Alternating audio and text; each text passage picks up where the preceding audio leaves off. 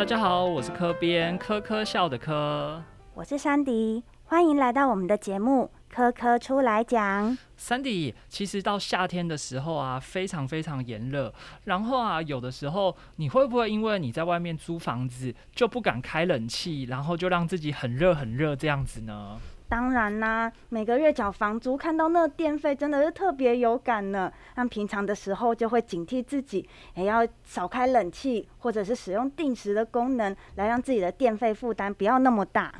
对，所以，我们今天呢，相信很多人呢，不只是像山迪这种租屋族，也有可能像是很多人住在家里，然后前一阵子可能又是在家居家工作，居家居家的时间比较长，在这个时候呢，相信很多人对于电费报表这件事情都一定一定非常非常的困扰。所以，我们今天今天邀请到一位算是我们呃。节能减碳的绿能专家来问我们解答这些怎么样在生活中去除了节省电费之外，也可以活过得比较绿生活一些的专家。让我们欢迎台达电子文教基金会阿甘执行长，欢迎执行长。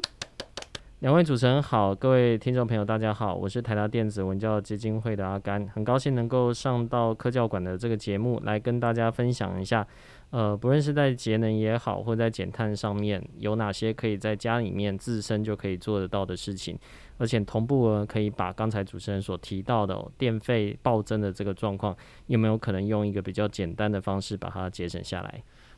那我想问一下执行长这一边，其实我一直对于基金会就是一直有一个一直有一个疑问，就是有点看得懂，又有点看不懂。那我想了解一下，那像台达电子文教基金会主要的业务还有负责的一些项目会是什么呢？呃，其实我们主要的主轴会是在有关气候变迁这一块，特别是能源效率的提升。所以这就牵涉到几个我们日常生活可能碰得到的，比如说像是建筑的能效提升。呃，或者是我们进一步的想要朝向零碳建筑这方面去做一个推动，那也包括在交通方面，我们希望采用更多的新能源车。那在现阶段，可能电动车是其中的一个选项。那另外就是在工业节能这一块，因为在工业上面，呃，不论是在空污，不论是在用电用油，其实都占了蛮大的一块。但其实有许多新的技术是已经可以被导入，呃，运用在工业节能方面。所以大概这是我们。三个比较关心的一个主轴，那当然同步的，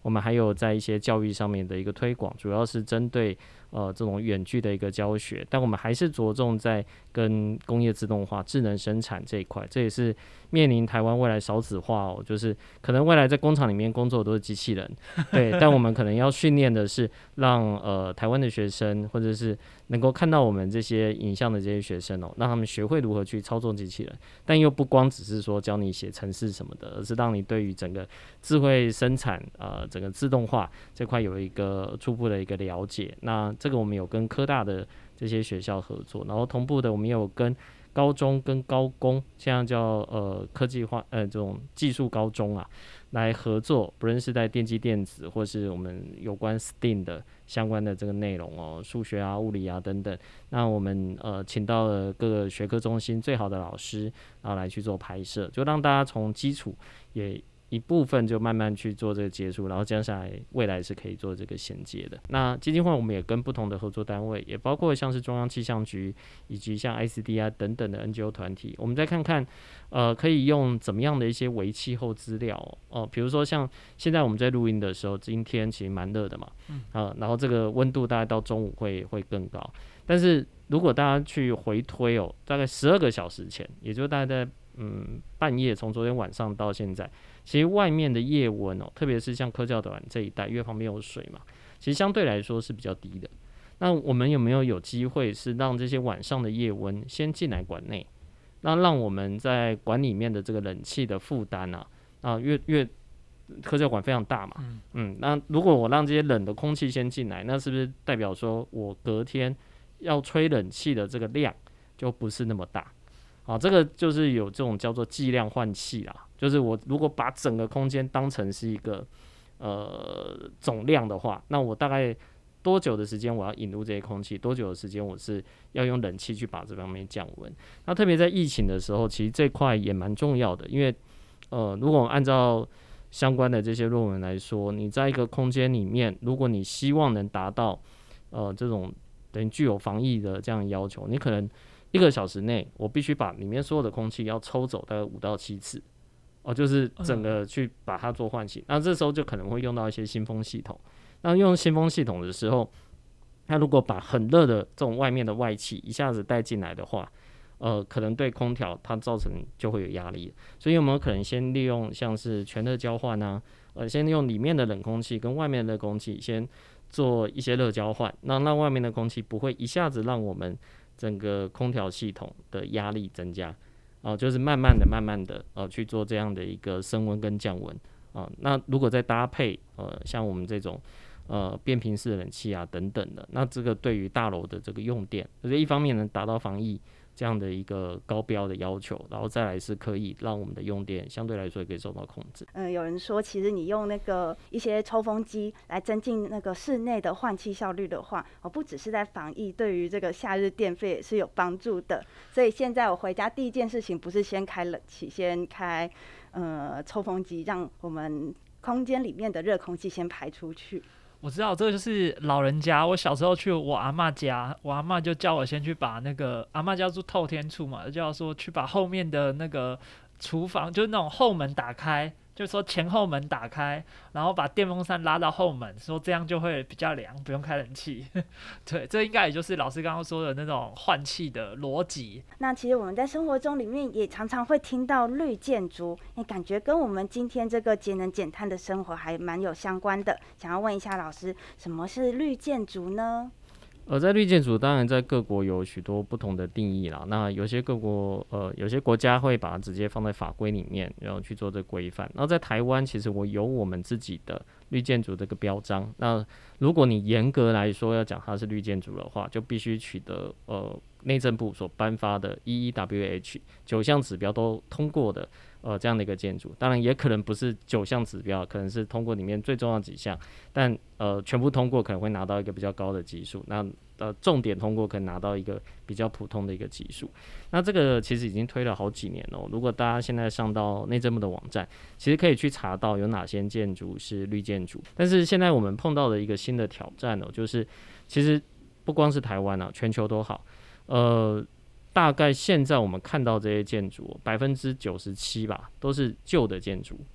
哦，就是我们看到的，呃，每天进进出出的这些房子哦，呃，我们说新建筑大概就三年以内盖的啦，但大部分的房子可能都已经盖三年以上嘛。那建筑可以用多久呢？建筑一般来说可以用四十年、五十年。哦，我想用更久都有，所以有看到很多的古迹嘛。如果盖得好的话，那这样就会变成有一个挑战，就是建筑它有所谓的能源锁定的一个效果。嗯，就我这建筑盖好了，这摆设都长得这样了。如果我什么都不动的话，它过了五十年后，其实它的能耗可能还是一样的。哦，虽然你可以去换一些设备，但如果它没有办法搭配一些建筑设计的话，可能没有办法达到最好的效果。当全人类要走向二零五零近零排碳的时候，这会是一个很具挑战的地方。哦，对你不可能一下子把百分之九十七的建筑全部打掉重建。嗯，哦，你或许可以去规范新的建筑是用最高的一个标准，但是旧的建筑该如何去改？啊，如何慢慢改，或者是说，呃，如果我要达到一点五度 C 升温的这个目标，就不想超过的话，那我有没有用一个什么方式去快速改？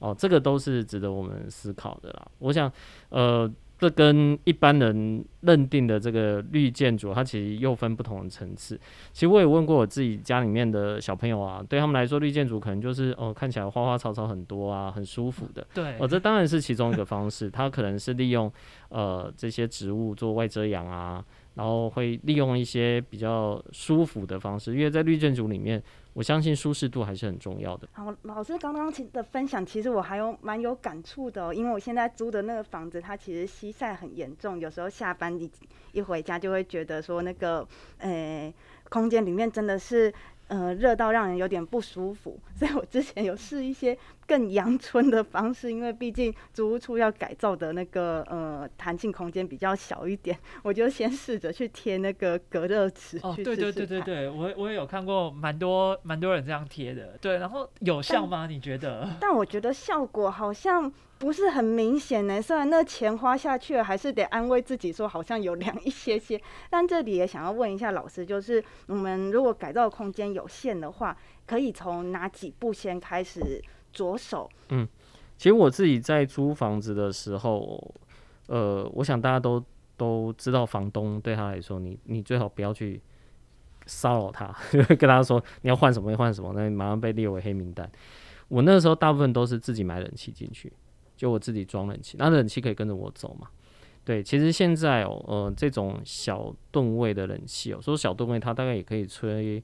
四到八平吧，呃，左右这样的冷气，最高等级的，它一年电费，呃，应该说一年的用电量只要三百多度，对，跟你买一台开饮机。用电度数是差不多的，这可能对一般人很难想象。哦，冷气不是一个耗电的怪兽吗？其实现在运用一些新的这些技术，它是可以达到呃很节能的标准。当然，它价格也稍微比较高一点啊。那呃，当然呃，在在台湾，我们因为电价相对来说不是那么高，所以这种最节能的商品，它可能不是最热销的。我家里面前阵子换冷气啊，我原本以为我已经买到就是最节能那个。就后来来了之后，我我也没有注意，后来才发现，诶，这个好像跟我当初跟他沟通的不太一样。我就后来那个老板就说，哦，你讲的那个因为比较少人买，所以他帮我挑一个比较 average，对，但也是节能一级的，对。大家都觉得这个好像 CP 值比较高了，他们认为客人比较会满意这样，因为怕人家说，哎呦，就会比较贵，框框你的钱，对对，这所以这可以想象得到，就是。即使是业者，他自己大概都会去抓，然后就一般消费者者比较想做的。那可是在日本的话，他们可能就会有一个特别的 honor 去给这些厂商。如果你愿意生产最节能的一个冷气的话，呃，就会给你一个这样 top runner，就是你是领跑者，呃，在整个的市场里面。所以如果在你如要做降温的话，呃。如果有足够的资金，我建议是自己装冷气，就不要用房东冷气。而且房东冷气往往是定频的，都是对，真的很耗电，而且很大声，那哐隆哐隆哐隆哐隆哐隆。就老实说，那些都该被淘汰的啦。在我们目前，如果我们的用电其实大部分还是来自于化石燃料的话，哦，你开那个真的对地球并不是太好的事情。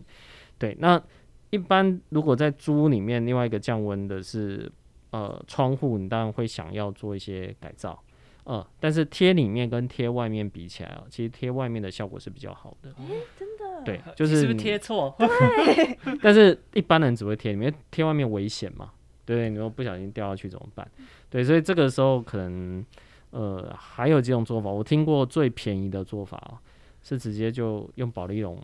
贴起来。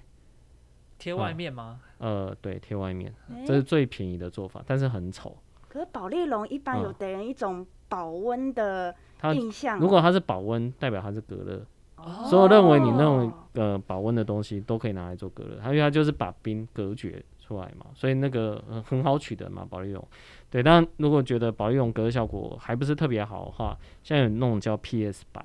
它就是这种比较压缩式的保利龙，可能那个相对来说也比较贵。而且你贴在外面，老实说很怕被吹走了。对。那如果是这样的话，那可能被迫就是贴里面。哦，那贴里面也会这个效果，但是就看不到外面了，然后还是很丑了。但有一种做法啦，就是呃，如果你白天平常就在外面上班，那你可能就是出门前把那个贴回去。但是只要是这种需要意志力去达成的，通常撑不过一个月。所以最好的方法就是。下次找房子的时候，就是不要找一个会西晒的，呃，这这个可能是几种方式。那另外一个就是，如果你在外面它有一个小阳台的话，那种这些瓜藤类的，哦，当然是会有帮助。晒衣服，刚刚虽然是开玩笑，但我觉得其实有帮助的，其实就是遮阴，你让它的这个外面的热能不是直接进来，哦，这可能是可以建议一个方法。好像老师刚刚有提到，就是要靠意志力这件事情呢，我就想到。我一从以前开始一直接触相关节能减碳的时候，就会一直收到说，你就是出门的时候把电就是插座全部都拔掉，然后那个只留可能必要的，例如说你就留电冰箱或者是一些必要的，不然其他东西全部都拔掉。然后这个大概施行不到一个礼拜，我大概施行三天吧。然后就放弃，就就是意志力太薄弱，觉得太麻烦了，一下又要拔这个这个，可能的光是电脑，可能你就要拔三五个插头，然后电视，然后还有一些 logo logo 的东西全部拔掉，你就觉得，甚至你就会有一种偏移的心理，觉得啊，这个东西插在那边应该没关系吧，它一点点而已。那我想问问看老师，就是在这个这个部分，你真的把所有的插座拔掉是唯一解吗？或者说是最佳解吗？呃，一般来说，待机电力在你呃整个家户里面的用电大概占百分之五吧，但每个人状况可能不一样啊，像甚至有些人离开家里面，其实呃 WiFi 啊什么都还是打开的，然后这个 WiFi 可能还开了不止一个哦，所以它这个用电有可能是会加上去的。呃，如果拔插头麻烦了，其实我们也听过一些老师说拔插头不止麻烦，甚至还有点危险啊，因为你一直插拔松掉的话，可能会增加电线走火的这个可能性哦。对，那呃解法大概不难呐，有一种方法就是去买那个延长线的排插嘛，啊，那这排场你可能一开始就可以把你的这个插座的电源关掉，啊，这是相对比较简单。再懒一点哦，那个现在其实有做呃跟 WiFi 连接的智慧插座，所以你直接在手机上就可以把它关掉。哦，那这样子就是你甚至是可以排程嘛，哦，什么时候关掉？但是因为它是要接 WiFi，所以你的排程只能排关呐。对你开还是要自己开了，因为你等于把 WiFi 也关了嘛。对对，就是他最后一步就是把自己，对，所以这方面的一个用电，现在是有很多智慧的方式，那甚至像一些呃，我知道有一些管家类的呃这些呃呃算是智慧智慧管家类的这些软体，也都可以达到这样的效果。我还听到有另外一个说法，因为我们。呃，夏天常常使用冷气，有人就说，其实你冷气不要你短暂离开，一下子就把它关起来，它启动的时候其实耗电量是最大的。如果离开的时间没有很久的话，那就建议你一直把它开下去。那老师，请问这个讲法是正确的吗？你关于这个，我跟冷气的施工师傅吵很久啊。对，就是 他只跟我说，你就不用关冷气。对，然后我就想，那冷气开着还是耗电啊？对，那至于压缩机，它会不会呃，这个 full time 的这个运转，其实是靠你的一个用电啊，呃呃，看你的用电的一个习惯，跟你在整个呃房子里面的温度是有关的。如果你家里的隔热很好，呃，就刚刚提到是用计量换气的方式，那你的冷房基本上都没有逸散。那你在开冷气的时候，其实它的 sensor 还是冷的空气，它可能前十五分钟它会觉得它要全时运转，但它感觉到这个温度已经其实就已经到了，它其实就回到它呃这种比较低速运转的一个状况。那这跟你是不是开着其实没有差别了哦，也就是他出去的时候，他所说他所谓说你不要开着，那就是哎你不要关，意思也就是说，其他那个时候冷气也是一个低频的运转。你所省下其实只是风扇的用电啊，我举一个我家我房间的那一台冷气好了，它大概因为我我有用那个智慧电表啊，大家大家可以知道它的用电，大概在带呃这种低速运转的时候，呃每个小时大概是呃四百瓦，也大概就是零点四度电。对，但当它全时运转的时候，大概是一千两百瓦啊。如果跑一个小时，大概就是一点二度电哦。其实这个差别是大概三倍的差别。对，但是如果我的这个冷房效果好的话，呃，基本上就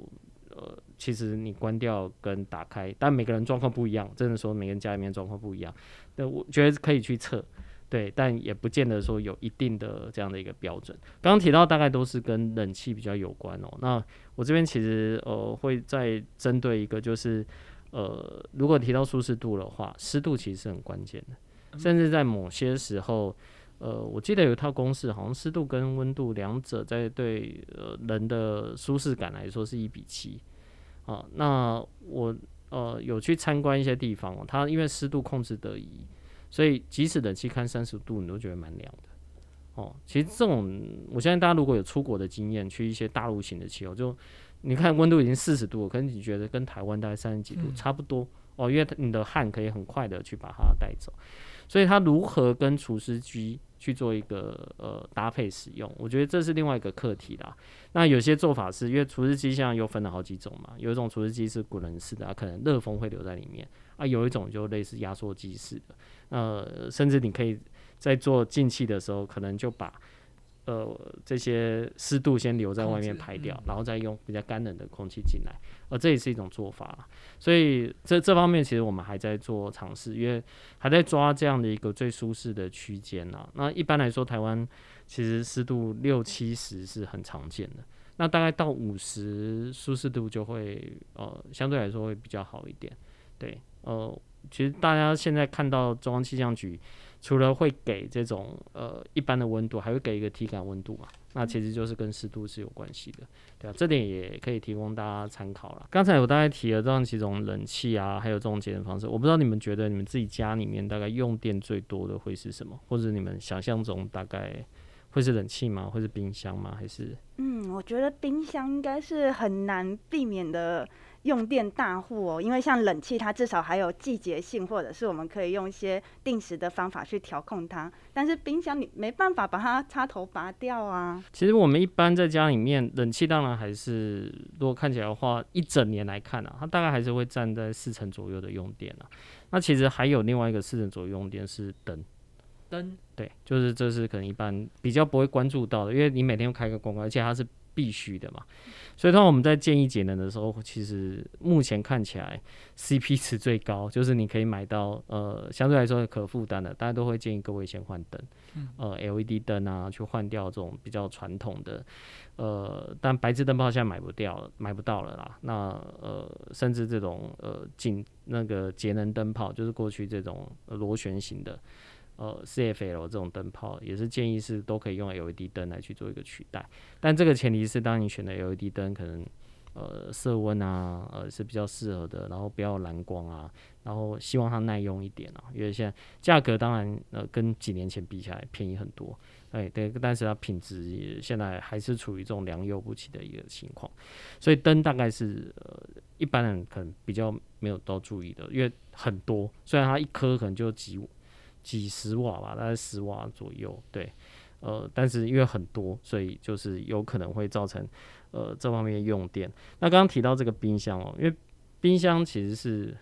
人类迈入现代社会 大概是必要的，但其实它的耗电量跟它的隔热是非常有关系的。嗯啊、所以你看到冰箱，其实一般来说你呃你可以去选择它有一个能源标章嘛，会写说一年大概耗，我记得我那一个好像耗六百多度电吧。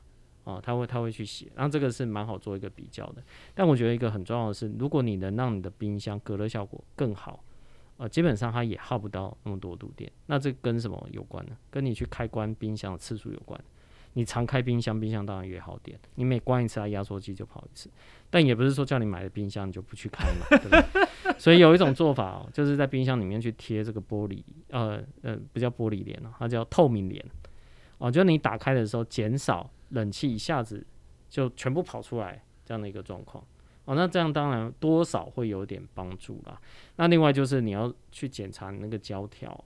呃，是不是过几年有没有老化、有没有这种呃外泄的情况，看你的冰箱有没有滴水啊，啊，类似这样的，啊，这都是检查你冰箱效能的一个方式。还有让你冰箱散热的那一面哦，不要是紧贴着其他的家具，哦，让它在散热上面可以更好。执行长刚刚还有提到一个碳价的概念，想要问一下碳价它这个呃是怎么进行计算的呢？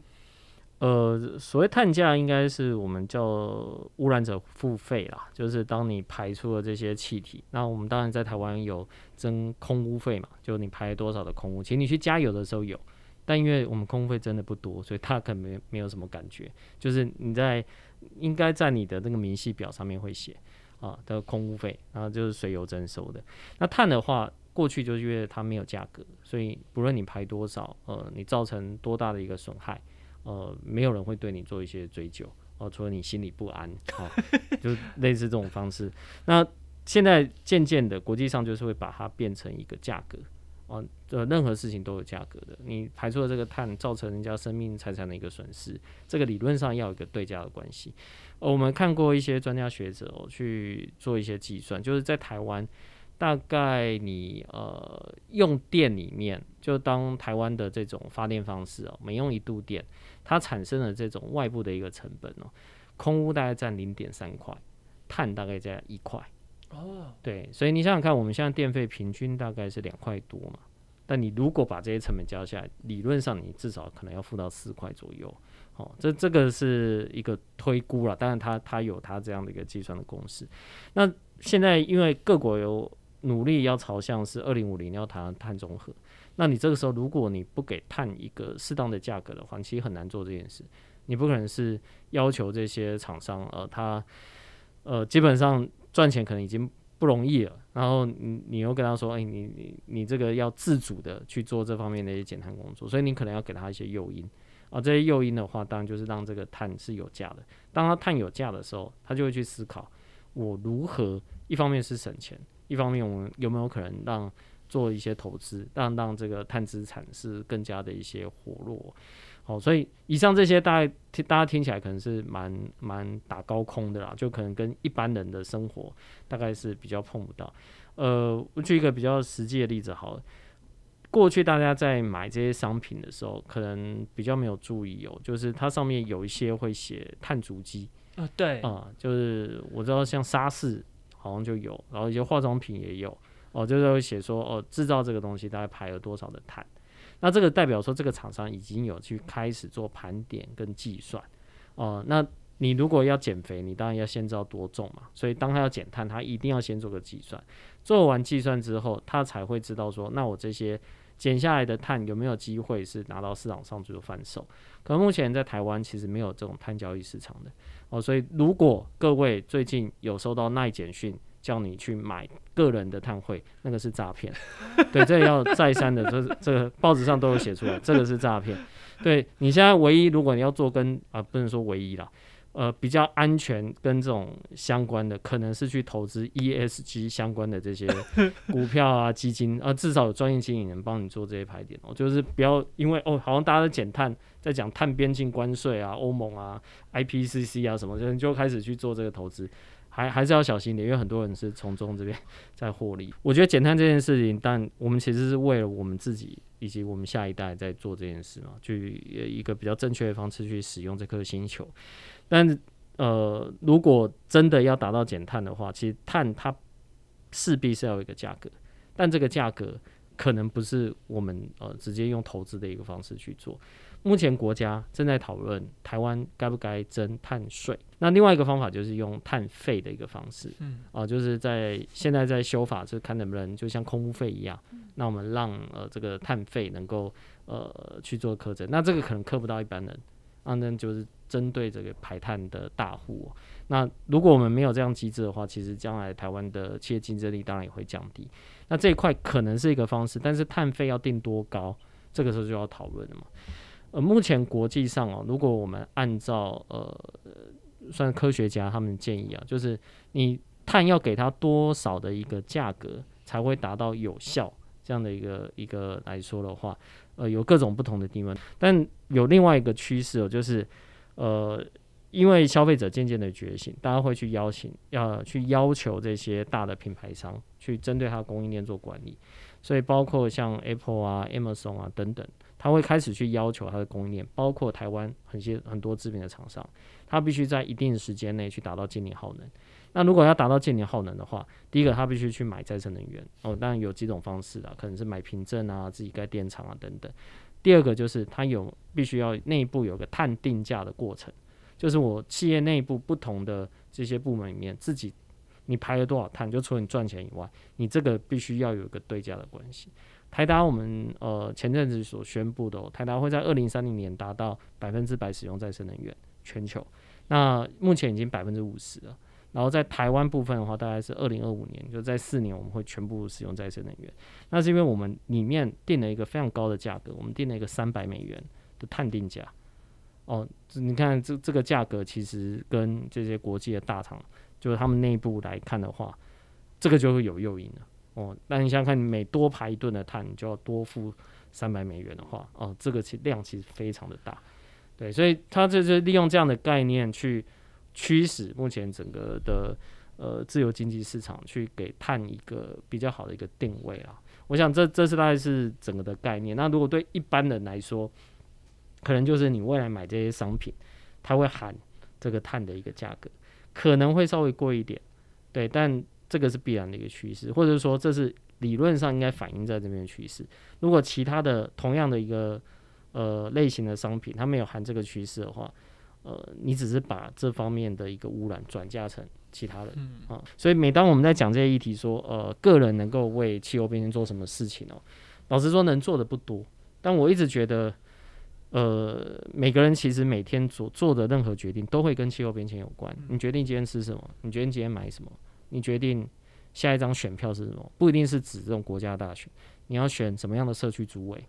啊？你要选什么样的一个里长啊？这些其实都会非常有关。对，所以我是觉得大家在做任何决定的时候，其实都会跟。地球的未来有关系啦，那不一定说我今天就是要做什么事一定会对地球好一点。今天呢，非常感谢执行长来到我们这边，跟我们大家分享了很多绿生活的一些观念。我觉得不只是绿建筑，还有一些观念，其实有些扭转了我过去一些刻板的想法，觉得说这些事情很难做到，或者是说，呃，意志力薄弱的我没有办法去完成。但其实有的时候是一个。一个 concept 的改变就可以达到那样子的一个效果。对啊，而且我觉得执行长分享了很多省电妙招，实行起来不会太困难呢。我今天回家就要把我的隔热纸换面，然 后让它有更更有效的呃隔热效果。对，我也会画在铁窗外面再去就就是种一些攀藤类的植物来遮遮蔽一些阳光，而且那样子我本身也蛮喜欢种种东西的，所以我觉得哎这是一个还不错的方法。